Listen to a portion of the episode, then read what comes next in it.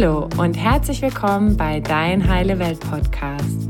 Dein Podcast für mehr Erfolg und Erfüllung in deinem Leben.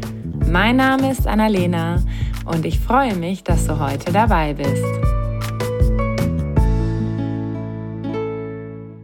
Hallo ihr Lieben, schön, dass ihr heute wieder eingeschaltet habt. Denn heute habe ich einen ganz inspirierenden Gast für euch aus dem Bereich persönliche Entwicklung. David Hichasi ist Speaker und Humanist. Er ist mit einer körperlichen Behinderung und einem Herzfehler zur Welt gekommen und musste sich während seiner Kindheit und Jugend vielen operativen Eingriffen unterziehen. An seiner rechten Hand hat er einen, an seiner linken Hand drei Finger. Diese sind mittlerweile zu seinem Markenzeichen geworden, das High 3.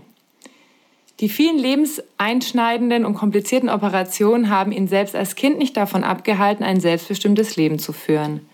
Ihm war schnell klar, dass in seinem Leben das Menschliche zählt. David bringt mit seinen Reden und seinem Podcast Wake Up Klarheit in das Denkchaos Mensch und schenkt dem Menschen Mut, Kraft und Hoffnung, sodass diese ihre innere Stärke und Zufriedenheit erlangen. Er sagt, wir dürfen das Leben wieder als Geschenk betrachten und diesem den dementsprechenden Wert beimessen. Nicht die Karten, mit denen jeder von uns geboren wird, sind entscheidend, sondern das, was jeder von uns im Laufe seines Lebens daraus macht. Lieber David, ich freue mich riesig, dass du heute dabei bist und deine wertvolle Zeit mit uns teilst. Hallo, liebe Annalena, grüß dich. Vielen Dank für die Einladung. Ich freue mich auch sehr, in deinem Podcast zu sein und natürlich auch über diese gemeinsame Episode. Ja, danke dir. Ich würde sagen, wir steigen gleich mal ein, denn das heutige Thema ist ja das Thema Lebenssinn und wie wir diesen finden können. Und ich habe ja in der Anmoderation schon ein bisschen was von deiner eigenen Geschichte geteilt und über die paar Hindernisse gesprochen, die du zu überwinden hattest. Und meine erste Frage wäre jetzt gleich, wie hast du denn deinen eigenen Lebenssinn gefunden? Also grundsätzlich hat natürlich von vornherein schon meine Lebensgeschichte auch einen sehr großen Beitrag dazu geleistet, denn ich war ja Zeit meines Lebens sehr viel in Krankenhäusern unterwegs und das hat ja praktisch gleich mit dem ersten Tag meiner Geburt begonnen und da hat sich natürlich dieser glückliche Zustand ereignet, dass ich sehr viel Zeit zum Nachdenken hatte. Also wenn ich dann wieder mal im Krankenhaus war und äh, mein Bein operiert wurde, dann lag ich natürlich erstmal im Bett und dadurch hatte ich sehr, sehr viel Zeit zum Nachdenken. Das heißt, bei vielen Kindern ist es ja heutzutage so, dass die im Alltag sehr, sehr gestresst sind, dass der Alltag sehr vollgepackt ist. Und bei mir war genau das Gegenteil der Fall. Und da hatte ich natürlich sehr viel Zeit darüber nachzudenken und bin dann zu dem Entschluss gekommen, dass natürlich ich zwar mit einer Behinderung geboren wurde, diese mich aber in keinster Weise beeinträchtigt. Und es hängt immer davon ab, was ich will, also inwiefern ich meine Entschlussfähigkeit einsetze. Und für mich war von vornherein klar, dass ich mich nicht diesem Schicksal geschlagen geben würde, zumal ich es noch nicht einmal als schweres Schicksal angesehen habe, sondern Zeit meines Lebens ging es eben darum, dass ich mir gedacht habe, ja, das ist nun mal die aktuelle Situation, aber ich mache das Beste daraus und es sind ja auch, wie gesagt, nur Bausteine, die man im Leben braucht, um selber zu reifen, um weiter voranzukommen und äh, dadurch habe ich sozusagen meinen Lebenssinn gefunden, einfach die Dinge, die vorhanden sind, aus denen das Beste zu machen und nicht daran zu verzagen und das Ganze nicht allzu persönlich nehmen. Mhm. Und das hattest du dann schon als Junge? Also hattest du schon diese Gedanken oder ist es dann erst so im Großwerden gekommen?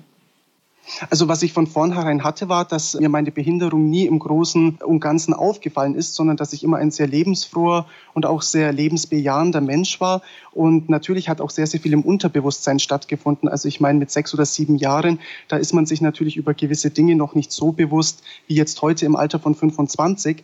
Aber es hat sich natürlich so entwickelt und es ist auch sehr viel schleichend gewesen. Also es war ein schleichender Prozess, der natürlich von Anfang an angesetzt hat. Und das Ganze hat praktisch dazu geführt, dass ich mich schon in sehr, sehr jungen Jahren mit dem Leben auseinandergesetzt habe. Also gewisse Fragen gestellt habe. Was will ich denn vom Leben? Woraus besteht das Leben? Und vor allen Dingen ist das Leben wirklich nur das, was wir sehen. Weil das, was wir sehen, war in meinem Fall die körperliche Behinderung. Das war aber nicht das, was ich innerlich empfunden habe und das, was ich innerlich verspürt habe. Und da habe ich dann natürlich schon als erstes natürlich unterbewusst gemerkt und ein Gespür dafür bekommen, dass das Leben aus weit mehr besteht. Und das hat sich dann aber immer weiter im Grobstofflichen, also in meinem Leben, manifestiert, je älter ich wurde. Mhm. Und wie waren deine Eltern dann mit dir in dieser Zeit? Also konnten die dich gut auch auf diesem Weg begleiten, dass du eben gemerkt hast, okay, es geht jetzt nicht nur darum, wie mein Körper ist, sondern was ich auch mit meinem Leben und mit diesem Körper eben auch machen kann. Auf jeden Fall, weil es waren ja gerade meine Eltern, die mich dazu ermutigt haben und mich auch ermuntert haben. Also ich kenne keinen einzigen Tag, an dem irgendwie mein Vater beide Hände über seinem Kopf zusammengeschlagen hätte und verzweifelt gewesen wäre über meine körperliche Behinderung oder über die zahlreichen Operationen. Das gleiche war natürlich auch mit meiner Mutter der Fall. Also das sind auch sehr positive Menschen, alle beide. Und die haben mir natürlich beide dieses Gespür auch vermittelt, weil sie es vorgelebt haben. Die haben nicht darüber gesprochen, sondern sie haben mir das, was ich heute praktisch in meinem Leben aktiv lebe, das haben mir diese beiden Elternteile vorgelebt und darüber hinaus natürlich auch die Familie. Und wenn du in einem solchen Bewusstsein aufwächst und das für dich gang und gäbe wird, also praktisch eine Selbstverständlichkeit, dann kennst du ja nichts anderes. Und in dieser Hinsicht waren meine Eltern eine sehr, sehr große Stütze für mich von Anfang an. Und ich bin auch sehr dankbar, dass ich die beiden hatte und bis zum heutigen Tage habe. Und sie unterstützen mich ja auch weiterhin auf meinem Weg. Ja, oh, das ist echt schön zu hören, weil ich glaube, Eltern haben da so einen großen Einfluss auf die Entwicklung eben der eigenen Kinder und wie sie eben das auch sehen. Weil oft ist es ja so, Eltern heutzutage, wenn ein Kind nicht so früh das Sprechen anfängt wie vielleicht die anderen Kinder im Kindergarten, dann sind ja viele Eltern schon so gestresst. Ne? Also ist ja dieser mhm. Leistungsdruck mit jedes Kind muss dies und jenes können, ist ja so wahnsinnig groß. Und da vermitteln ja die Eltern auch oft den Kindern ganz viel Erwartungen und ganz viel Druck, wo die Kinder dann gar gar nicht das Gefühl haben, sie können sich so frei entfalten, ne? Ja, absolut. Also das, was wir heute in der Gesellschaft wahrnehmen, ist aus meiner Sicht ein sehr, sehr ungesunder Trend, der schon viel zu lange angehalten hat. Und man muss aber auch dazu sagen, also selbst wenn jetzt die Eltern im Bereich der Erziehung einiges, sage ich jetzt mal, ja, vielleicht nicht ganz optimal ausführen, darf man trotzdem bedenken, dass sich auch das Kind, also die Seele eines Kindes, sich seine Eltern auch aussucht. Also dem das ist einer meiner ganz, ganz starken und geprägten Glaubenssätze, denn in der gesamten Schöpfung geschieht ja nichts aus reiner Willkür, ja, dass ich jetzt eine Behinderung habe oder der andere krank ist, der andere reich, sondern es hat ja alles seine Richtigkeit und seine Ordnung. Und deshalb bin ich schon auch der Meinung, dass es definitiv kein Zufall ist, in welche Familie eine Seele inkarniert und von dem her hat das alles auch seine Richtigkeit gehabt und ja, vielleicht hat auch das Kind etwas bei diesen Eltern zu lernen, die vielleicht im ersten Blick jetzt nicht alles richtig machen oder es dem Kind erstmal erschweren. Vielleicht dient es ja gerade dem Kind als Reifeprozess. Mhm. Das heißt, du sagst auch, alles in seinem Leben hat seinen Sinn und es gibt keine Zufälle. Nein, überhaupt nicht. Zufälle gibt es nicht. Natürlich für uns Menschen, wenn wir hier in diesem Leben leben, dann kommt uns natürlich schon das ein oder andere Geschehnis als Zufall vor. Aber wenn wir das logisch betrachten, müssten wir ja sagen, dass es in der gesamten Schöpfung, also nicht nur auf unserer Welt, sondern in dem ganzen Universum und mit all seinen Weltenteile, dass es dort praktisch ja auch zu gewissen Willkürsakten kommen kann. Jetzt muss man sich natürlich damit beschäftigen, von woher kommen wir und da hat ja auch jeder Mensch seine Ansicht. Also für mich ist es ganz klar, wir kommen von Gott und Gott selbst ist ja auch vollkommen. Das heißt, er würde ja niemals einfach in das Geschehen eingreifen und sagen, das mit dem David machen wir so, mit einer anderen Person machen wir das, sondern Gott greift ja im Grunde überhaupt nicht ein, sondern deswegen haben wir Menschen ja auch unseren freien Willen. Und daher gibt es für mich definitiv keine Zufälle, weil die Schöpfung und das, was er geschaffen hat, vollkommen ist. Auch jeder Mensch, ja. Natürlich geht es darum, dass wir Menschen reifen und uns geistig weiterentwickeln, aber Zufälle in dem Sinn, also das gibt es nicht, definitiv nicht von meiner Sicht. Mhm. Du hast ja gerade von Gott gesprochen und du hast ja auch mal geteilt in deiner Geschichte, dass du ja mit äh, zwei sehr unterschiedlichen Kulturen auch groß geworden bist. Also auch deine Mutter aus einer anderen Kultur stammt als dein Vater und eine andere Religion auch beide gelebt haben. Wie war das Richtig. denn für dich als Kind und wie bist denn du damit groß geworden? Ja, also zunächst einmal, meine Mutter ist ja Deutsche und mein Vater ist Iraner. Ich selbst bin praktisch hier in Deutschland zur Welt gekommen, auch hier in Deutschland aufgewachsen und groß geworden. Und dennoch bin ich natürlich, wie du schon erwähnt hast, mit beiden Mentalitäten aufgewachsen. Und ich muss dazu sagen, dass ja zumindest in den allerersten Jahren die Religion überhaupt keine Rolle gespielt hat, auch bei meinen Eltern nicht. Also ich bin natürlich am Anfang war ich getauft, weil ich hier in Deutschland zur Welt gekommen bin. Aber für uns, für die gesamte Familie und auch für mich hat das keine große Rolle gespielt. Und auch heute, wenn ich jetzt praktisch über Gott spreche, dann spreche ich diesen Begriff ohne jeglichen religiösen Hintergrund aus. Natürlich war ich das ein oder andere Mal mit meinem Vater in der Moschee und habe gesehen, wie Muslime beten. Und das Gleiche habe ich dann auch mit meiner Mutter gemacht oder auch mit meinen Großeltern mütterlicherseits, dass ich dann den einen oder anderen Gottesdienst besucht habe. Aber für mich war von vornherein klar, kann ich nicht sagen, aber ich habe es empfunden. Es geht ja sehr viel über das Empfinden und über die Empfindungsfähigkeit Und da war es eben in der, oder schon sehr, sehr früh bei mir so, dass ich das Gefühl hatte, dass Gott äh, von Anfang an religionsfrei ist. Also Gott kennt in diesem Sinne nicht die Religionen, die wir Menschen haben. Und von daher können wir Menschen Gott auch nur in uns selbst finden und indem wir uns geistig regen. Das heißt, um nochmal auf deine Frage zurückzukommen, das war ein sehr freier Umgang mit den Religionen. Meine Eltern haben es mir freigestellt.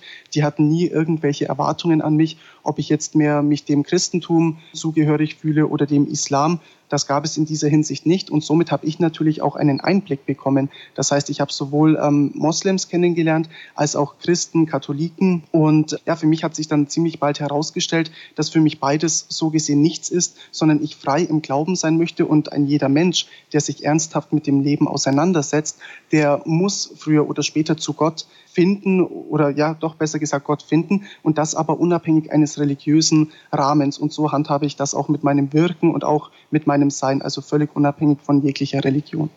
Mhm.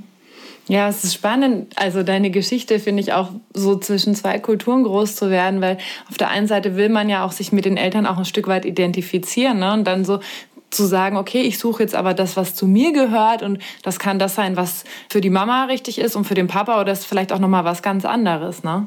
Mhm. Ja, weil wir dürfen natürlich nicht vergessen, dass wir Individuen sind. Das heißt, selbst wenn wir in bestimmte Familien inkarnieren oder dann auch innerhalb der Familie groß werden, ab einem bestimmten Zeitpunkt, bei jedem ist das unterschiedlich, das kann früher oder später passieren, ist es natürlich so, dass wir uns selber weiterentwickeln müssen und nicht aufgrund der Vorstellungen oder aufgrund der Meinungen unserer Eltern oder unserer Familie, dass wir uns da praktisch nicht daran anknüpfen, sondern auch in gewisser Weise frei machen und Dinge prüfen. Das ist das, was in der heutigen Gesellschaft viel zu wenig geschieht, dass jeder Mensch einfach mal für sich prüft und sagt, okay, ich habe natürlich gewisse Dinge vorgelebt bekommen, aber ist das denn wirklich richtig und ist das auch mein Weg? Denn kein Weg gleich dem anderen. Also auch bei so vielen Menschen, wie wir heute auf diesem Planeten sind, hat auch immer noch jeder Mensch seinen ganz eigenen individuellen Weg. Das hat auch seinen Grund, da werden wir später noch darüber sprechen. Und von dem her erachte ich es als sehr, sehr wichtig, dass jeder Mensch, egal ob er jetzt ein Kind ist, Jugendlicher oder dann auch junger Erwachsener, dass er sich einfach mit sich selbst und mit dem Leben auseinandersetzt und die Dinge durch sein Herz zieht, also praktisch Dinge prüft und dann aus eigenem Erleben heraus zu einem gewissen Schluss kommt, um dann festzustellen, was ist für mich richtig und was ist für mich auch im Leben vorherbestimmt. Mhm.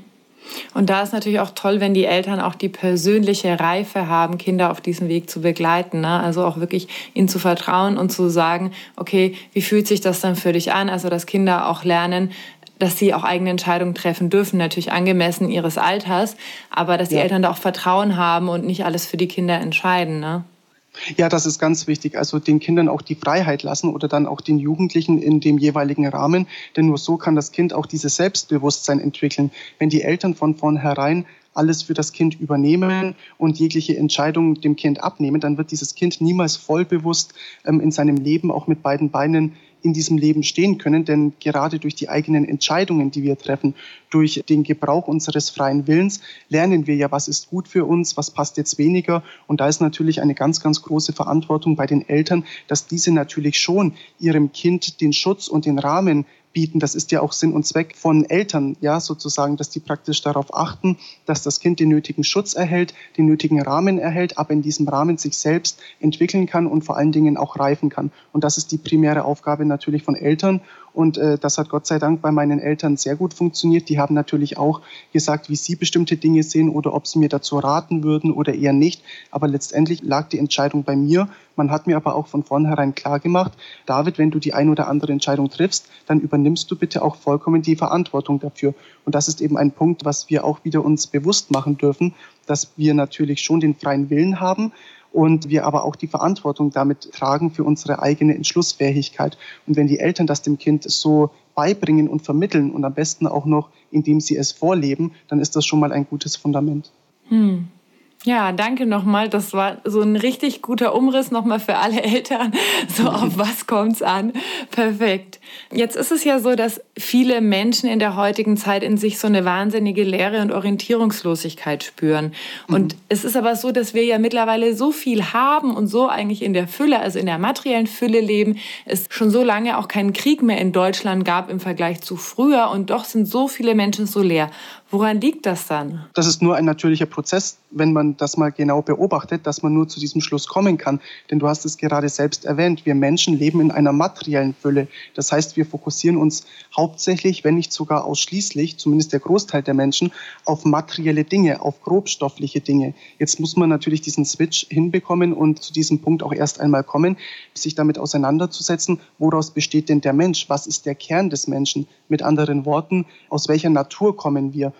Und das ist natürlich bei Menschen ganz klar das Geistige. Es gibt Menschen, die verwenden den Begriff Seele. Und das Geistige ist natürlich nochmal etwas ganz anderes als äh, das Materielle und Grobstoffliche, was wir hier in unserem irdischen Leben mit unseren Augen und mit unseren Händen praktisch sowohl sehen als auch anfassen können. Und da sehe ich meiner Meinung nach ganz klar das große Problem, dass die Menschen deshalb diese innere Leere wahrnehmen und auch verspüren, weil sie zwar im Außen alles haben, also ob das jetzt der Wunsch nach Karriere ist, der Wunsch nach Familie, der Wunsch nach einem neuen Auto. Es ist ja alles grobstofflich und nach eigenen Wünschen ausgerichtet. Das heißt, wir fokussieren uns hauptsächlich auf das, was wir bekommen können hier auf dieser Welt. Aber wenn wir mal eins und eins zusammenzählen, am Ende unseres Lebens müssen wir 90, wenn nicht sogar 95 Prozent von allem, was wir hier jetzt momentan auf der Erde haben, zurücklassen. Und dann, was ist dann? Dann müssen wir uns die Frage stellen, was bleibt denn dann noch? Und das ist das Geistige. Das heißt, dass wir uns mit geistigen Themen auseinandersetzen, also sprich mit der Grobstofflichkeit, mit der Feinstofflichkeit, woher kommen wir? Und man spricht ja auch immer praktisch von diesem sogenannten geistigen Brot. Das heißt natürlich, dass man sich auch mit diesen geistigen Themen auseinandersetzt. Und sofern man das nicht tut, kann man im Außen alles erreichen und man kann auch alles erreicht haben und das höchste Ansehen in der Gesellschaft genießen. Am Ende des Tages haben wir somit unser Leben vergeudet. Und das sehe ich momentan, auch wenn es ja sehr traurig ist und ich mit dieser Meinung auch bei vielen Menschen anecke, da sehe ich einfach dieses große Problem, dass wir unseren Fokus viel zu stark auf die irdischen Dinge lenken. Mhm. Du hast gerade gesagt, wir können ja, müssen 90 bis 95 Prozent hier lassen. Was sind denn die 5 bis 10 Prozent, die wir mitnehmen können auf die andere Seite? Unsere geistige Weiterentwicklung und unsere Erfahrungen, die wir gesammelt haben, weil die Erfahrungen, die wir erlebt haben, also dieses tiefe Empfinden, beispielsweise in einem schlimmen Moment, also das geht ja sowohl in die eine Richtung als auch in die andere. Wenn wir extrem glücklich sind oder extrem uns über etwas freuen, dann empfinden wir etwas, dann fühlen wir nicht nur, sondern dann sind wir ja von dieser Kraft, von dieser Energie durchströmt. Aber genauso, wenn wir diesen Schmerz allein, dann sind wir bis aufs Tiefste verletzt. Und das sind die Erfahrungen, die sich in unserer Seele und in unserem Geist einprägen und dadurch dadurch reifen wir, dadurch entwickeln wir uns geistig weiter. Und das sind diese fünf bis zehn Prozent, die uns keiner mehr nehmen kann. Und wegen diesen fünf bis zehn Prozent sind wir ja auch eigentlich auf dieser Welt. Das andere, also das Grobstoffliche, kommt mit hinzu und darf natürlich auch nicht fehlen. Aber momentan haben wir dieses Ungleichgewicht. Und wenn wir Menschen uns praktisch mehr auf diese Dinge fokussieren würden, auf das spürbare Erleben, auf unsere Empfindungsfähigkeit, dann würden wir auf jeden Fall auch der geistigen Aufgabe gerecht werden. Und das ist auch immer das, was ich meinen, sowohl meinen Zuhörern im Publikum als auch in meinem eigenen Podcast mitteile, nämlich meine Worte, die ich, egal wo ich sie spreche, ob das jetzt bei dir im Podcast ist oder im Vortrag, meine Worte müssen empfunden werden, nicht verstanden. Die sollen die Menschen im Herzen berühren. Das ist es, was einen nachhaltigen Nutzen bringt. Mhm. Das heißt, du sagst jetzt, wenn wir jetzt in diesem Leben sozusagen das gelernt haben, was wir lernen sollten, dann nehmen wir diese fünf bis zehn Prozent mit und dann mhm. glaubst du an Reinkarnation, dass wir sozusagen dann sagen, okay, jetzt haben wir das verstanden, jetzt kommen wir ins nächste Level sozusagen? Ja, natürlich. Also ein einziges Leben reicht natürlich bei Menschen nicht aus, weil da kommt natürlich noch das Thema Karma mit ins Spiel. Also Karma kann ja sowohl im Feinstofflichen schon, also im Jenseits entstehen, weil wir auch dort unseren freien Willen haben. Denn der freie Wille ist ja eine Fähigkeit des Geistes, nicht des Gehirnes und auch nicht unserer Gehirnfunktionen. Das heißt, unser wahrer freier Wille ist natürlich nicht erdgebunden, sondern besteht dann auch im Feinstofflichen weiter fort. Und das heißt, auch im Feinstofflichen können wir uns bereits Karma aufladen. Und das heißt, ich glaube natürlich zu 100 Prozent an Inkarnation, denn wir laden uns ja in einem einzigen Erdenleben so viel Karma auf. Natürlich lösen wir auch wieder viel ab, aber wir laden uns so viel auf, dass wir das alles in einem einzigen Erdenleben von, sagen wir, ja, 70, 80, 90 Erdenjahren überhaupt nicht mehr komplett ablösen können. Und deshalb ist natürlich eine gewisse Anzahl an Erdenleben erforderlich, damit wir zum einen geistig reifen, zum anderen aber auch unser altes Karma abbauen anschauen, denn in, also Menschen sprechen ja immer vom Himmel und vom Paradies, wenn wir wieder komplett zurückkehren. Wir können ja nur dort zurückkehren, wenn wir komplett rein sind, wenn wir jedes Staubkörnchen von unserem Geist, also an Karma, abgelöst haben. Und dazu bedarf es natürlich mehrere Leben, wobei man das auch nicht als Strafe ansehen darf, sondern eigentlich als Geschenk, weil dadurch bekommen wir ja die Möglichkeit, voll bewusst zu werden. Wir kehren ja erst wieder zurück ins Paradies, wenn wir uns selbst vollkommen bewusst sind, also wer wir sind. Eine gereifte Persönlichkeit im wahrsten Sinne des Wortes. Und das bedarf natürlich mehrerer irdischer Leben. Hm. Also jetzt sind wir ja ganz schön tief schon hier eingetaucht mit der Spiritualität. Also eigentlich könnten wir jetzt das Interview gleich umbenennen, sagen, das kommt aus dem Bereich Spiritualität und nicht nur persönlicher Entwicklung. Jetzt habe ich noch eine Frage an dich. Was bringt denn deiner Erfahrung nach Menschen, also hier in diesem irdischen Leben jetzt erstmal, in ihre wahre Stärke und in die innere Erfüllung? In die innere Erfüllung und wahre Stärke. Fangen wir mal mit der inneren Erfüllung an. Die innere Erfüllung kommt meines Erachtens ganz klar, wenn wir uns selbst als Mensch oder unsere Ich-Persönlichkeit ein großes Stück weit zurückschrauben. Das heißt, wenn wir uns weniger daran orientieren, was will ich und ähm, wenn es einfach nicht primär um uns geht, sondern wenn wir uns stattdessen einfach mal die Frage stellen, wie kann ich dem Leben dienen?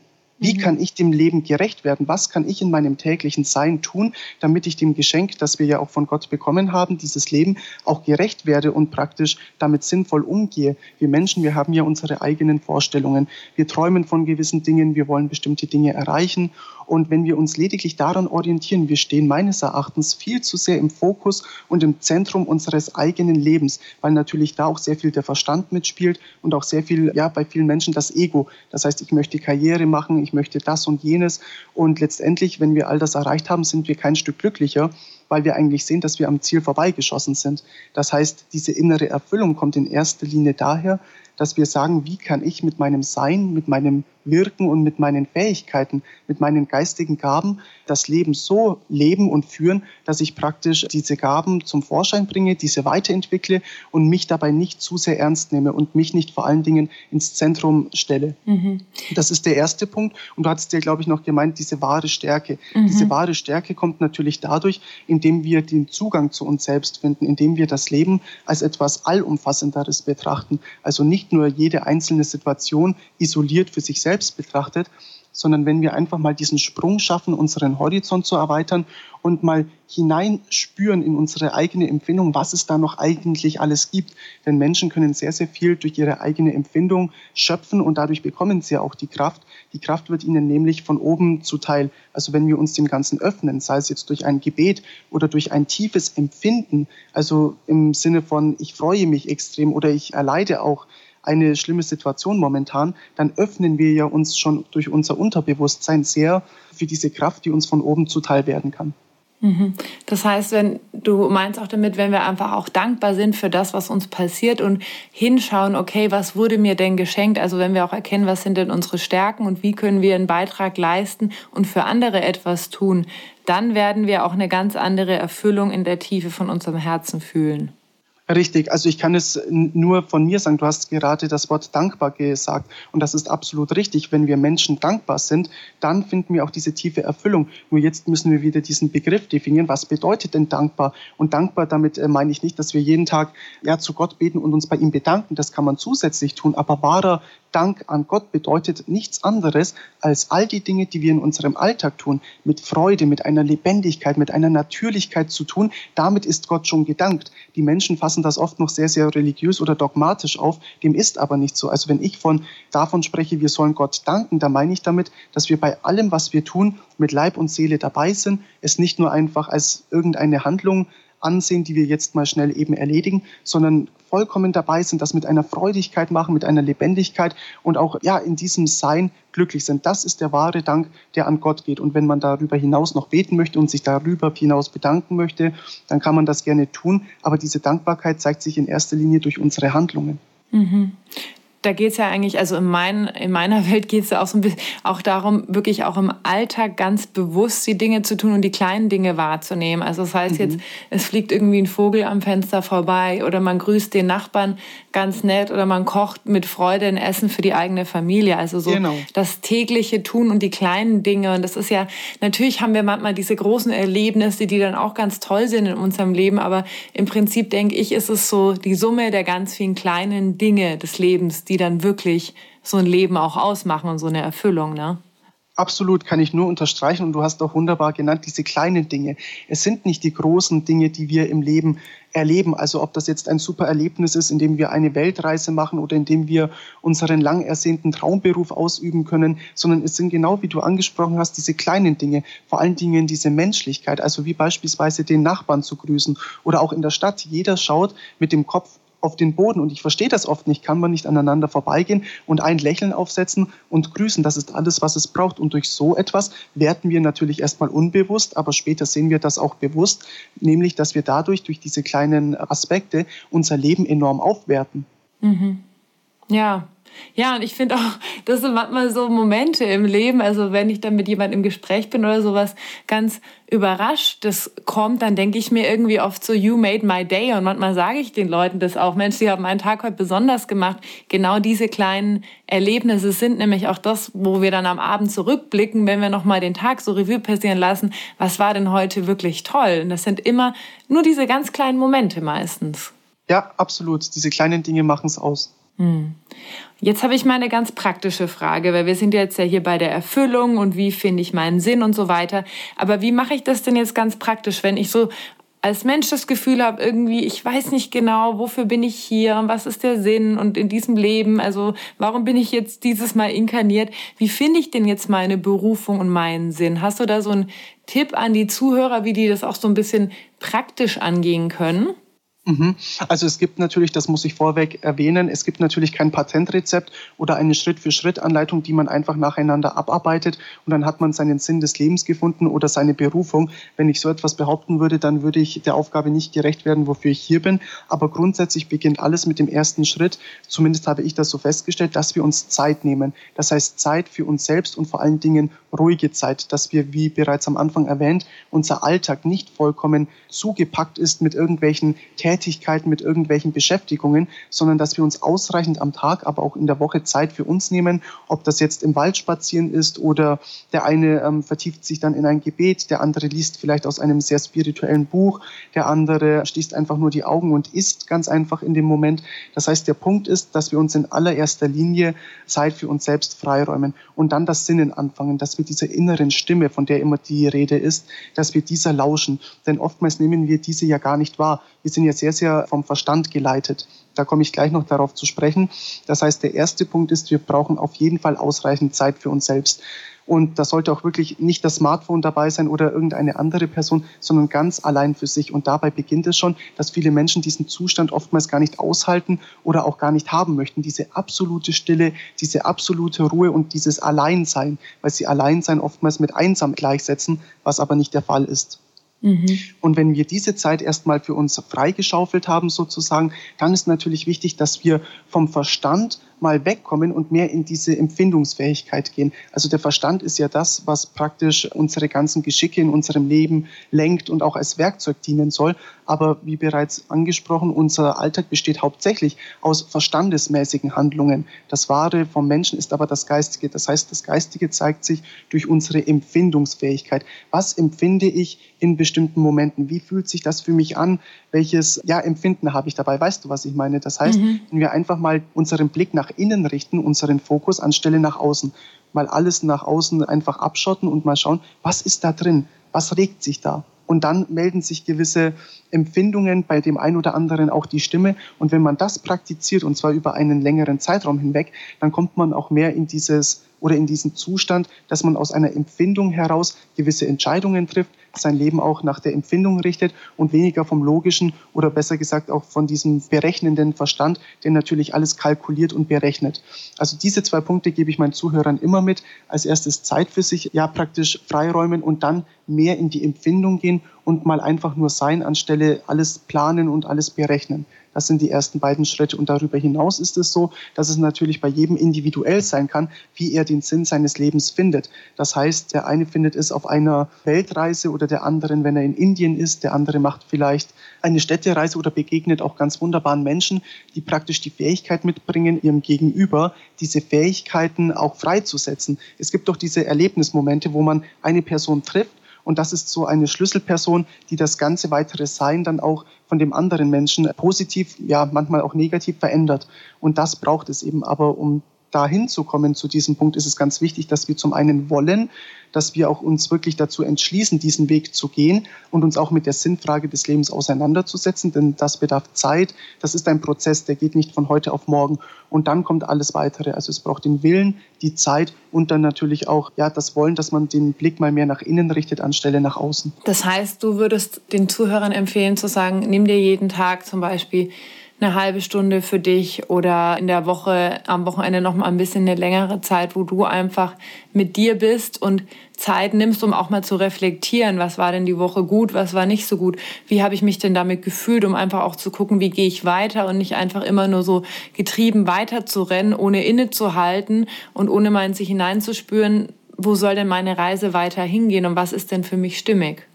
Ganz genau. Also, dass man praktisch reflektiert, du hast es auch richtig angesprochen, dass man einfach nicht nur von einem Tag in den nächsten lebt und seine täglichen Dinge verrichtet, sondern dass man sich die Zeit nimmt, um mal zu schauen, wo stehe ich denn momentan?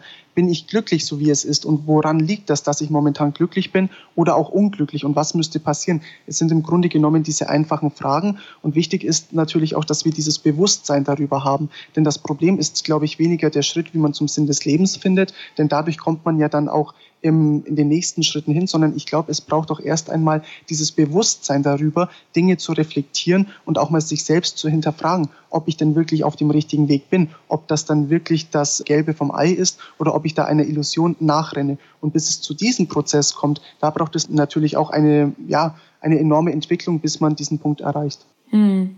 Ja, und ich glaube, viele Menschen haben auch Angst davor, ne? weil gerade wenn wir so im Rennen sind und wir uns auch so unsere Welt aufgebaut haben von dem, was wir denken, was wir tun müssten oder vielleicht die Erwartungen von anderen zu erfüllen oder wie auch immer, dann zu sagen, okay, ich frage mich jetzt mal wirklich, was ich will und ich erlaube mir mal alles zu denken und zu fühlen. Das ist ja dann oft ja auch eine Herausforderung, weil wir bauen, also viele Menschen bauen sich ja auch so ein Kartenhaus auf. Und wenn sie dann sagen, okay, ich gucke jetzt mal hin, kann das natürlich auch einstürzen, aber da eben auch mutig zu sein, ne? egal wie alt man ist, und zu mhm. sagen, okay, ich möchte aber bewusster werden und ich möchte näher zu mir kommen und näher den Sinn von meinem Leben finden und da, wie du halt auch gesagt hast, ne? einfach sich auf den Weg zu machen, weil es ist einfach auch ein Prozess und es geht nicht von heute auf morgen. Nein, es ist ein Prozess, der natürlich längere Zeit in Anspruch nimmt und die Menschen haben, wie du gesagt hast, die haben auch Angst davor. Was aber zusätzlich zu dieser Angst noch hinzukommt, ist natürlich auch irgendwo die Bequemlichkeit, denn viele Menschen stellen sich schon die Frage, warum soll ich mich mit dem Sinn des Lebens auseinandersetzen? Warum soll ich mein Leben denn überhaupt auf einer tiefgründigeren Ebene führen? Sondern mir reicht doch eigentlich das, was ich habe und das wäre momentan das Irdische. Viele Menschen wollen ja auch gar nicht mehr. Das Fatale daran ist natürlich, dass es für den Moment gut sein kann, dass es auch so in Ordnung ist und sie nicht mehr brauchen. Aber am Ende des Lebens kommt nahezu jeder Mensch zu dem Punkt, wo er sagt, Mensch, vielleicht hätte ich meinen Fokus doch noch mal etwas anders legen sollen, vielleicht hätte ich das Leben doch noch mal von einer anderen Perspektive betrachten sollen. Das heißt, es sind diese beiden Faktoren, dass Menschen erstmal zum einen Angst davor haben, denn es könnte ja auch sein, dass man sich eingestehen muss, dass man den Weg, den man bisher gegangen ist, eher so gegangen ist, wie er für einen nicht vorgesehen war und dass es auch nicht der richtige Weg war. Das wird einem ziemlich schnell klar, wenn dann dieses Kartenhaus auch einfällt, von dem du gesprochen hast. Und zum anderen ist es auch schon die Bequemlichkeit, weil es ist immer einfacher, ins Kino zu gehen, ins Theater zu gehen, sich einen Film anzusehen oder auch von mir aus anderen Aktivitäten nachzugehen, anstelle sich die Zeit zu nehmen und sich mit sich selbst auseinanderzusetzen, weil der Erfolg kommt natürlich auch nicht von heute auf morgen, sondern das ist ein Prozess. Also ich bin jetzt 25 und meine Entwicklung hat ja mehr oder weniger vom ersten Tag aus stattgefunden. Das heißt, es hat über 20 Jahre gedauert und die Reise ist noch lange nicht zu Ende. Ich stehe immer noch komplett am Anfang. Und wenn man dann einem Menschen sagt, es könnte aber, sagen wir, sechs Monate oder ein Jahr dauern, bis du auch wirklich das spürbar erlebst und spürbar empfindest, dass sich etwas tut, das ist den meisten Menschen schon viel zu lange. Das heißt, es mhm. braucht in erster Linie einen kompletten Bewusstseinswandel. Ich glaube, so kann man das formulieren. Einen Bewusstseinswandel und eine andere Perspektive auf das Leben an sich. Mm. Ich finde, oft ist es ja auch so, dass Menschen sich ja verändern, weil sie etwas anderes haben wollen, weil sie sagen, okay, hm, ich, also in der Liebe praktisch zu etwas hin oder auch in dem Schmerz von etwas weg. Und oft hilft uns ja der Schmerz von etwas weg, viel besser in die Veränderung zu kommen. Und da ist es ja oft so, dass, dass wir im Leben irgendetwas erleben, wo wir sagen, oh, es funktioniert für mich gar nicht. Sei es irgendwie auf der Arbeit eine ganz schwierige Situation, Mobbing oder der Partner verlässt einen überraschenderweise oder eine ganz schlimme Krankheit. Das sind ja auch oft so Wake-up-Calls ist, ne? die uns dann mhm. ermöglichen, im Leben einen anderen Weg einzuschlagen. Ne? Genau diese einschneidenden Erlebnisse, die man im Leben hat, die bewirken natürlich, dass wir Menschen praktisch die Chance bekommen oder besser gesagt die Möglichkeit, unser Handeln und unser Denken und auch alles, was wir tun, nochmal zu hinterfragen und zu reflektieren. Und es ist auch sehr sinnvoll. Also wenn ein Mensch beispielsweise jetzt aus dem Schmerz, kann natürlich auch umgekehrt der Fall sein, aus einer extremen Freude heraus, sich jetzt dazu entschließt, einen anderen Weg zu gehen, dann hat er diese Möglichkeit sehr gut genutzt. Es gibt aber Menschen, die sagen natürlich, ich wurde jetzt gekündigt, dann suche ich mir eben den anderen Job und dann wird es schon besser gehen. Und dort erleben sie aber das Gleiche wieder. Das ist nur natürlich, weil natürlich solange die Situation immer die gleiche ist und du nichts in dir selbst veränderst, ist es natürlich auch so, dass sich im Außen nichts verändern kann. Und diese ganzen Erlebnisse auch als Chance und als Möglichkeit wahrzunehmen, da ist es wichtig, dass man genau hinzieht und sich dann auch mit sich selbst auseinandersetzt. Und wenn man dann sich von selbst oder von innen heraus geändert hat, durch die innere Seelenbeschaffenheit, indem man gereifter ist oder indem man auch sich mehr dem Licht zugezogen fühlt, dadurch entstehen natürlich auch die ganzen Veränderungen im Außen und dann holen uns diese Arten von Situationen auch nicht mehr ein. Mhm. Ich finde, das ist immer ganz schön zu beobachten in, in dem Bereich Partnerschaft. Oft ist es ja so, dass man immer wieder einen ähnlichen Partner ins Leben zieht. Also irgendwie haben die immer eine gewisse Ähnlichkeit, sehen vielleicht anders aus, haben anderen Namen, aber mhm. sind doch immer ähnlich, bis man dann einfach mal merkt, ah, okay, was haben die denn alle gemeinsam? Ja, die haben ja mich gemeinsam und es könnte ja mhm. doch vielleicht was mit mir zu tun. Warum suche ich mir immer wieder so einen Partner? Und deswegen finde ich auch das Thema Persönlichkeitsentwicklung und Spiritualität auch so wichtig, um wirklich auch zu schauen, schauen, was ist denn mein Anteil daran, weil oft, wie du ja gesagt hast, sind viele Menschen ja auch in diesem Opferbewusstsein, aber wir haben ja doch einiges selbst in der Hand und wenn wir einfach erkennen, was ist unser eigener Anteil daran, dann können wir einfach unser Leben so positiv verändern. Ne?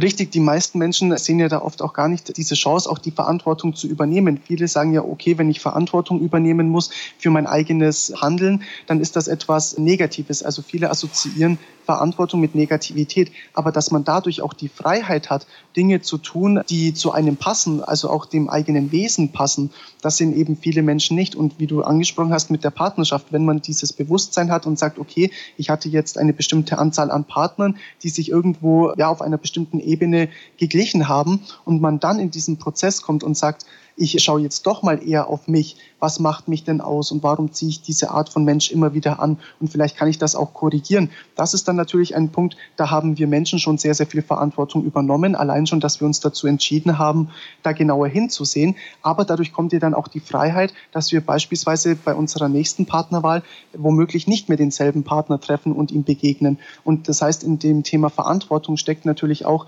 ganz, ganz viel Freiheit drin und nicht in erster Linie das Negative, was sehr viele Menschen damit assoziieren. Mhm. Ja, das stimmt. Du sprichst ja auch immer ganz viel von dem Thema Selbstvertrauen, Stabilität und inneren Seelenfrieden. Wie mhm. können Menschen denn genau diese drei so wichtigen Dinge für ihr Wachstum finden? Wie können Sie das finden? Naja, in erster Linie, wie ich die Punkte bereits angesprochen habe, dass Sie sich mit sich selbst auseinandersetzen und das Wollen ist immer maßgebend, dass Sie das auch von Haus aus wollen. Die Menschen müssen einen inneren Seelenfrieden wollen in sich. Sie müssen unbedingt in ihrem Leben eine Stabilität wollen. Jemand, der das nicht möchte, der wird niemals zu dem Prozess kommen, dass er sich damit auseinandersetzt. Und durch dieses Wollen werden einem aber dann auch Wege aufgezeigt. Das heißt, im Grunde genommen ist es gar nicht so wie soll ich dazu sagen, schwierig oder komplex, wie man sich das vorstellt. Diese Stabilität, dieser innere Halt, aber auch der Seelenfrieden. Das heißt, das kommt in erster Linie daher, dass wir Menschen uns dafür öffnen. Und indem wir uns dafür öffnen, dass dieser Seelenfrieden in uns einkehren kann beispielsweise oder die innere Stabilität, braucht es einfach diesen einen Ruck, dass wir sagen, Mensch, ich entschließe mich jetzt dafür und will das auch aus ganzem Herzen und zwar nicht nur vom Verstand, dass ich sage, ja, das klingt ganz gut, sondern auch dieses tief empfundene. Und durch diese Empfindung werden sowohl Kräfte freigesetzt als auch Wege, die uns dann gezeigt werden, die wir dann beschreiten können, dass wir praktisch zu diesem inneren Seelenfrieden finden. Das ist wie bei einer Eisenbahn, wenn wir praktisch auf einem Gleis sind und wir stellen die Weichen neu und wir wollen jetzt das Ziel Seelenfrieden und wir stellen durch unser Wollen, durch unser tief empfundenes Wollen ein, dass wir unbedingt an dieses Ziel des Seelenfriedens hinkommen möchten, dann werden die Weichen natürlich so gestellt, dass wir auch dorthin kommen und dann liegt es an uns, diesen Weg auch zu gehen. Mhm. So viel zu dem einen Thema. Und dann natürlich vor allem nochmal auf diese innere Stabilität bezogen. Wenn du innerlich stabil sein möchtest, dann brauchst du einfach diesen Blick, der über das ja, würde ich behaupten, über das menschliche Dasein hier im Irdischen hinausgeht und natürlich auch eine Kraftquelle, die die Kraft eines Menschen praktisch übertrifft. Und das ist in meinen Augen ganz klar Gott, wenn wir uns an Gott wenden, durch ein Gebet oder auch durch die Tatsache, dass wir an ihn glauben und ihn in unseren Alltag mit einbeziehen. Dadurch bekommen wir ja die Kraft und das allein verschafft ja schon uns ganz, ganz viel innere Ruhe und auch diese innere Stabilität. Das heißt, bei allem, was wir tun, ein Nenner haben diese Dinge, nämlich wir müssen den Blick nach innen richten und über den Tellerrand hinausschauen, unseren Horizont erweitern. Mhm. Was machst du denn täglich für deine innere Stabilität? Betest du täglich oder hast du eine Meditationspraxis oder wie sieht das bei dir aus? Also meditieren tue ich nicht, habe ich auch noch nie in meinem Leben. Das ist auch interessant, weil du vorhin gespro äh, davon gesprochen hast, dass äh, viele Menschen immer wieder denselben Partner finden. Ich bekomme immer wieder die Frage gestellt, ob ich meditiere. Und also ich meditiere nicht, habe ich auch noch nie. Aber was ich natürlich tue, ist, ich sinne sehr viel. Also ich denke sehr, sehr viel über das Leben nach und versuche natürlich eigene Gedankenprozesse in Gang zu setzen. Das ist aber auch Teil meines Wirkens, weil das, was ich den Menschen sage, ich trage ja auch da eine Verantwortung dafür und deswegen ist mir das auch sehr wichtig. Das heißt, was ich in erster Linie tue, ist, ja, natürlich bete ich morgens und abends, aber auch wieder nicht so, wie die Menschen sich das vorstellen, dass ich die Hände falte und meinen Blick nur nach oben richte, sondern auch im Alltag, wenn mich etwas sehr, sehr erfreut, ein kurzer Dank oder ein tiefes Empfinden, das ist schon dieser Dank, von dem ich die ganze Zeit spreche. Also ob das jetzt im Alltag ist, dass ich wieder wie heute beispielsweise diesen Podcast mit dir führen darf, dieses Interview, oder wenn ich dann vor einem Publikum stehe, aber auch wenn ich Zeit mit meiner Lebensgefährtin verbringe, dieses tief empfundene sein, so möchte ich es formulieren, das ist genau dieser Dank, der dir ja auch diese innere Seelenzufriedenheit bringt. Und natürlich, wie bereits erwähnt, bete ich auch sowohl morgens als auch abends und denke einfach auch tagsüber immer wieder an Gott, ja, indem ich auch mit ihm mal spreche oder ihm davon erzähle. Und dann gibt es natürlich ein Werk, also ein bestimmtes Werk, das, woraus ich immer wieder lese. Und dieses Werk nennt sich Im Lichte der Wahrheit. Ich weiß nicht, ob du es kennst. Und da steht natürlich sehr, sehr viel über das menschliche Sein drin und ähm, über die Schöpfungsgeschichte an sich. Und daraus lese ich mindestens also einmal am Tag. Und das ist natürlich auch äh, Gegenstand meines Wirkens. Mhm. Das können wir auf jeden Fall mal verlinken für alle, die es interessiert. Ich kenne es tatsächlich noch nicht, aber ich bin immer sehr neugierig. Von daher werde ich mir das auch mal ansehen. Also das ist eben praktisch ein Buch, also im Lichte der Wahrheit, da geht es eben praktisch darum, dass elementare Fragen beantwortet werden. Woher kommt der Mensch? wohin geht er nach seinem Ableben, wie ist die ganze Schöpfung aufgebaut. Also nicht nur unser Planet Erde, sondern natürlich spielen auch die Naturgesetze dabei eine wichtige Rolle. Aber wie ist grundsätzlich die Schöpfung aufgebaut? Welche Gesetze gibt es? Es gibt beispielsweise das Naturgesetz, das Gesetz der Wechselwirkung, das Gesetz der Anziehung der Gleichart. Und wenn wir Menschen diese Gesetze kennen und nach diesen Gesetzen leben, dann muss sich, dann kann es gar nicht anders sein, dann muss sich alles, was in unserem Leben vorkommt, zu unserem Wohle auswirken. Die Sache ist eben, die meisten Menschen kennen diese Gesetze nicht, beziehungsweise befolgen sie auch nicht. Und dass ich das praktisch den Menschen so näher bringen kann und auch selber natürlich erst einmal in mein Leben integriere, hat mich dazu veranlasst, dieses Buch zu lesen, das mir selbst empfohlen wurde. Also für alle Interessenten, das nennt sich Im Lichte der Wahrheit. Ist ein dreibändiges Werk, wobei es auf Amazon auch eine Gesamtausgabe gibt. Mhm. Ja, super. Ich verlinke das auf jeden Fall. Dann können alle, die sich dafür interessieren, mal reinschauen. Ja, jetzt sind wir auch schon zum Ende gekommen und am Ende stelle ich meinen Interviewgästen ja immer ganz bestimmte Fragen. Und zwar ist die erste Frage, was sind deine drei größten Learnings oder Weisheiten, die du bis zum heutigen Zeitpunkt in deinem Leben gelernt hast? Hm. Also eines, was mir gleich in den Sinn kommt, das ist aber auch mein Lebensmotto, nämlich, dass unsere anfänglichen Karten nicht entscheidend sind. Es geht nicht darum, mit welchen Voraussetzungen wir auf die Welt kommen, sondern wir Menschen haben den freien Willen und es liegt einzig und allein an uns, was wir daraus machen. Deswegen haben wir ja auch den freien Willen, dass wir uns dafür entschließen können und wir sollten bitte nicht immer auf unsere aktuelle Situation achten oder auf unsere momentanen Voraussetzungen, sondern mehr unseren Fokus darauf lenken, was mache ich daraus und schaffe ich es ist, mit meinen Fähigkeiten, die mir von oben geschenkt wurden, das Beste daraus zu machen. Das ist der erste Leitsatz. Und der zweite, das ist ein Zitat übrigens auch aus diesem Buch, den hat der Verfasser genannt der nennt sich Halte den Herd deiner Gedanken rein. Du stiftest damit Frieden und bist glücklich. Und dieser Satz ist dermaßen tief. Ich behandle den gerade selbst in meinem eigenen Podcast. Und das sage ich auch, also wir Menschen sollten uns unbedingt bemühen, unsere Gedanken reinzuhalten, weil natürlich auch unsere Gedanken bereits unsere Karmafäden knüpfen und alles muss sich ja rückwirkend aufgrund des Gesetzes auswirken. Und das heißt, es ist ganz, ganz wichtig, dass wir auf die Art unserer Gedanken achten, ob das jetzt in Bezug auf uns selbst ist oder auf unsere Mitmenschen. Wir sollten keine unreinen Gedanken haben, sondern wirklich schauen, dass diese Gedanken positiv sind, fördernd sind und dass unsere Grundart zum Leben einfach eine positive ist. Also da wäre der zweite Leitsatz, den ich meinen Zuhörern mitgebe, halte den Herz deiner Gedanken rein, du stiftest damit Frieden und bist glücklich. Und dann noch ein dritter Leitsatz, das ist, jetzt hast du mich richtig erwischt, da dürfte ich mal richtig nachdenken. Was kann ich den Menschen noch mitgeben?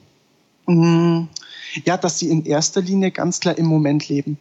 Das mhm. bezieht sich auch nochmal, also habe auch ich die Erfahrung gemacht, dass es nur darum geht, im Hier und Jetzt zu leben. Ich weiß, diesen Spruch hört man ziemlich häufig, der beinhaltet aber auch ein derartiges Maß an Wahrheit, dass wir Menschen da viel zu leicht drüber hinweggehen, dieses im Hier und Jetzt leben, mit Leib und Seele dabei zu sein, weil dadurch empfinden wir die Dinge, die wir tun, auch viel intensiver, als wenn wir es nur als Handlung ansehen, die wir mal schnell eben abhandeln und dann geht schon zur nächsten. Das heißt, lebe im Hier und Jetzt und man könnte so formulieren, beziehungsweise das ergänzen, empfinde den Moment. Das heißt, bei allem, was du tust, denkst und sprichst, sollte deine Empfindung mit dabei sein, denn diese hat dir diese ganze Kraft, um die Dinge auch zu beleben, die sich in deinem Leben ereignen.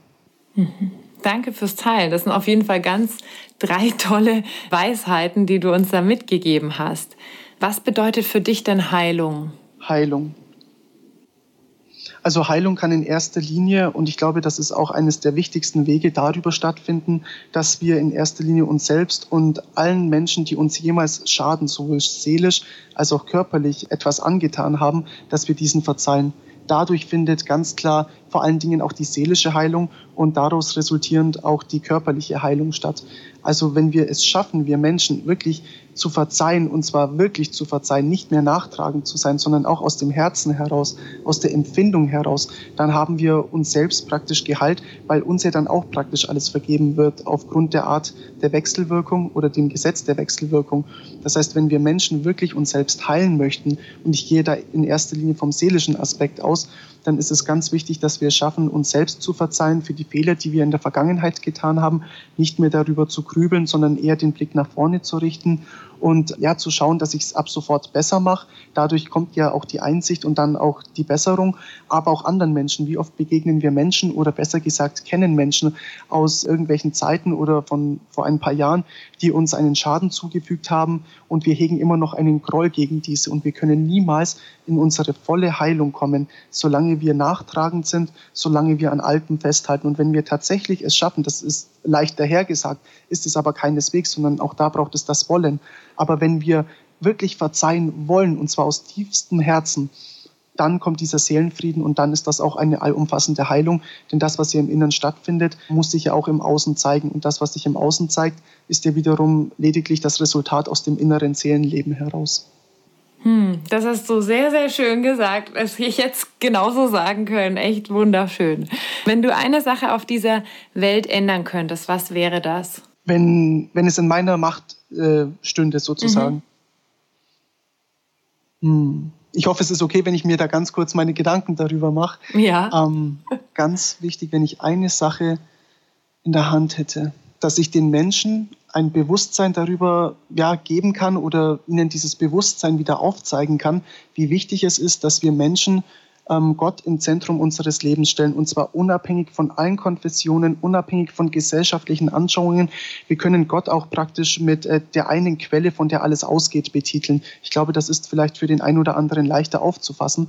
Wenn ich von Gott spreche, ich spreche von unserem Schöpfer, von der einen Quelle, von der alles ausgeht und von der alles abhängt. Und wenn es in meiner Macht stünde, dann würde ich alles tun mit meinem ganzen Sein, mit meinem ganzen Wirken, dass die Menschen Gott und diese eine Quelle wieder zum Zentrum ihres Lebens machen. Das heißt, bei allem, was sie im Alltag tun, egal was es ist, dass sie dabei an Gott denken und zwar nicht, indem sie nur, sage ich jetzt mal, die Hände in den Himmel heben und beten, sondern indem sie einfach mit einer Fröhlichkeit, mit einer Natürlichkeit und Lebendigkeit die Dinge in ihrem Leben ausüben. Und wenn ich darüber die Macht hätte, dann würde ich das unbedingt machen wollen, dieses Bewusstsein wieder den Menschen geben oder dieses Bewusstsein schaffen, besser gesagt. Mhm. Dankeschön. Jetzt noch eine letzte Frage. Was oder wo ist deine persönliche heile Welt? Wo ist meine persönliche heile Welt? Hm. Also was es schon mal nicht ist, ist irgendein Ort hier auf dieser Welt. es ist natürlich momentan meine Heimat, mhm. aber es ist nicht die Heimat oder die ursprüngliche Heimat des Menschen. Es ist ähm, für den Moment praktisch unser Werkzeug, was wir hier brauchen, um die Erfahrungen zu sammeln.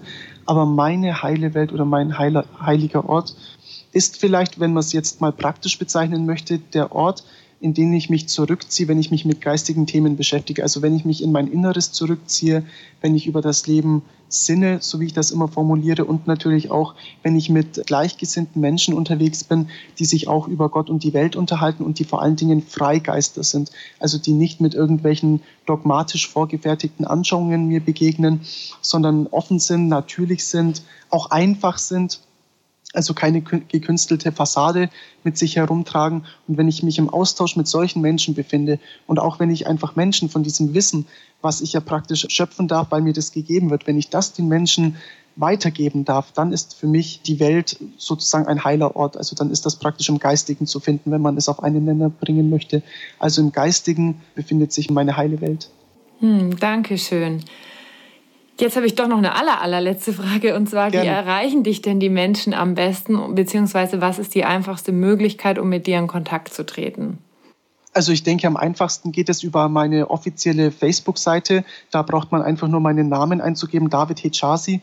Und da gibt es eine Fanpage und da kann man mir jederzeit schreiben und dann natürlich auch über meine Homepage, dass man auf www.davidhechazi.com einfach mal draufklickt und da ist dann auch ein Kontaktformular. Man kann mich jederzeit per E-Mail erreichen, beziehungsweise mein Management. Und ich gehe dann aber auch auf gewisse Anfragen praktisch selbst ein und beantworte diese. Und was jetzt momentan sehr aktuell ist, ist, dass ich immer mehr Feedback und auch ja, ähm, Kontaktmöglichkeiten mit meinen Zuhörern aus meinem Podcast bekomme. Das ist der Wake Up Podcast, ist auch auf allen sämtlichen Kanälen verfügbar, ob das Spotify, YouTube oder Castbox ist. Also der ist dort verfügbar, auch auf iTunes.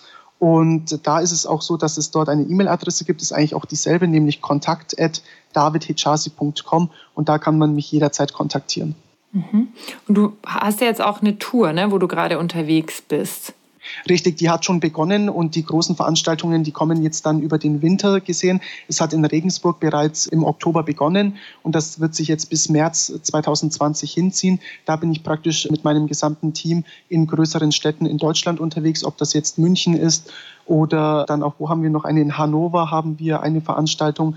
In Hamburg sind wir, in Dresden jetzt dann am 6. Dezember ist die nächste Veranstaltung, aber auch in Augsburg. Also da soll man sich auch einfach mal auf der Homepage erkundigen und da sind einige Städte, ich glaube zehn Veranstaltungen geplant, die dann bis März 2020 gehen und da hat man die Möglichkeit, mich live zu erleben mit dem Vortrag Menschsein wieder definieren. Das ist die Wake-up-Tour, weil sich das natürlich auch auf das Geistige bezieht. Es ist höchste Zeit, dass wir geistig wieder aufwachen und einfach die Dinge von einer anderen Seite betrachten. Und da bin ich dann praktisch mit dieser Tour unterwegs und da kann man auch in direkten Austausch mit mir kommen. Super, vielen, vielen Dank und vielen Dank vor allen Dingen für deine Zeit.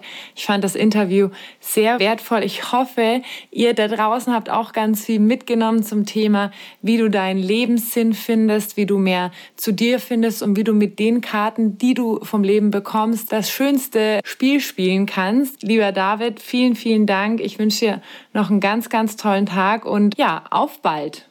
Auf bald. Vielen Dank für die Möglichkeit, hier in deinem Podcast zu sein. Hat mir auch sehr, sehr viel Spaß gemacht und dir auch weiterhin alles Liebe und Gute. Vielen Dank. Danke dir. Tschüss. Tschüss.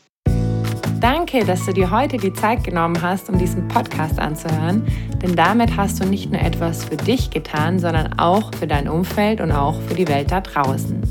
Wenn dir diese Folge gefallen hat, dann freue ich mich, wenn du den Podcast bewertest und mit deinen Freunden und deiner Familie teilst und wenn du Fragen hast oder dir eine Folge zu einem bestimmten Thema wünschst, dann schick mir super gerne eine E-Mail oder eine Nachricht per Instagram und dann wird es vielleicht bald eine Folge zu diesem Thema geben. Danke für dein Sein und ich wünsche dir noch einen ganz, ganz wunderschönen Tag. Deine Annalena.